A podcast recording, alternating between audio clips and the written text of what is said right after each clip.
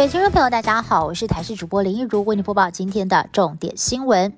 中央流行疫情指挥中心在今天公布，国内新增八十三例的确诊病例，分别是三十七例本土个案，还有四十六例的境外移入。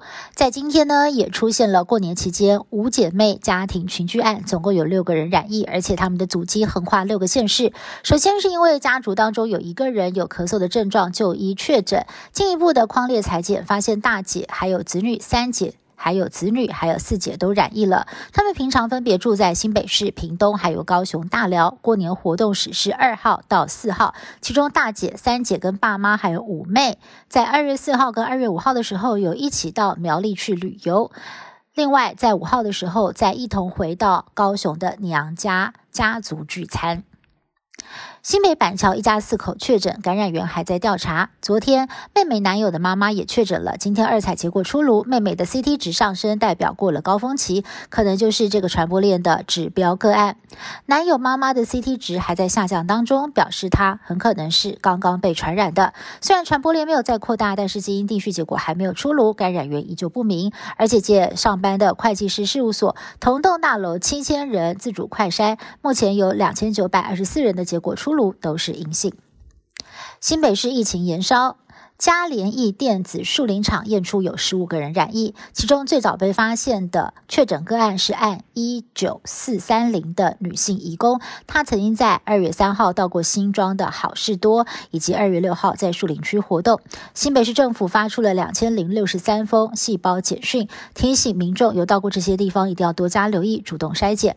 而嘉联益不只是在新北市树林，在桃园也有工厂，桃园市政府也着手介入，积极的裁剪当中。下半年出国旅游有没有可能呢？台大感染科权威黄立明就透露了，今年下半年可能有机会。未来如果各国甚至台湾都把检疫天数缩短成五天，就有可能可以提高民众出国的意愿。但是陈时中就讲了两个条件：要安心，也要安全。国外的疫情难测，很难说到底什么时候可以安心旅游。不过，对于什么时候可以把检疫天数缩短，陈时中也说，除非有大的变化，否则三月份会按照计划松绑检疫天数。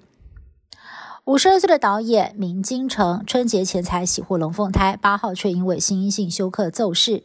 面对丈夫骤逝，留下一对儿女，她的遗孀整个晚上无法入眠。清晨抛出了明金城生前逗弄双宝的影片，让人鼻酸。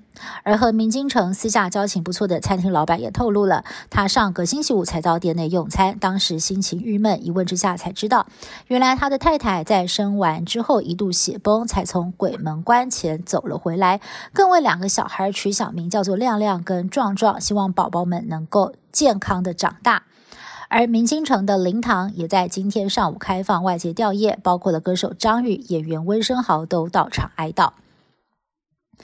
大家印象中的皇帝都是威风凛凛，只管国家大事。但是最近故宫将珍藏许久的清朝皇帝奏折拿出来展览，还挑出几段非常特别的奏折内容，像是清雍正皇帝多次提到台湾的西瓜，看到来自台湾的大臣上奏说要送西瓜，雍正皇帝还亲自批奏回应，提醒西瓜的数量有点多，以后送五十个就好。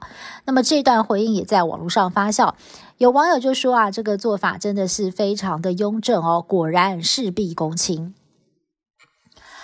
美国各地疫情出现了缓解的迹象，就连民主党执政的多个州也接连宣布要解除口罩令。纽约州长也宣布了，纽约州从十号开始，进入多数室内的公共场所将不用佩戴口罩。但是校园仍然要维持口罩令。不过，他也强调了，个别城市跟企业可以自行决定是否要继续实施口罩令。而麻州还有伊利诺州也在同一天宣布了类似的政策。对于各州相继松绑，美国 CDC 保持保留态度。主任瓦伦斯基表示，目前全美国新冠住院的人还是非常的多，CDC 暂时不会更新口罩指引。以上新闻是由台视新闻部制作，感谢您的收听。更多新闻内容，请持续锁定台视各节新闻以及台视新闻 YouTube 频道。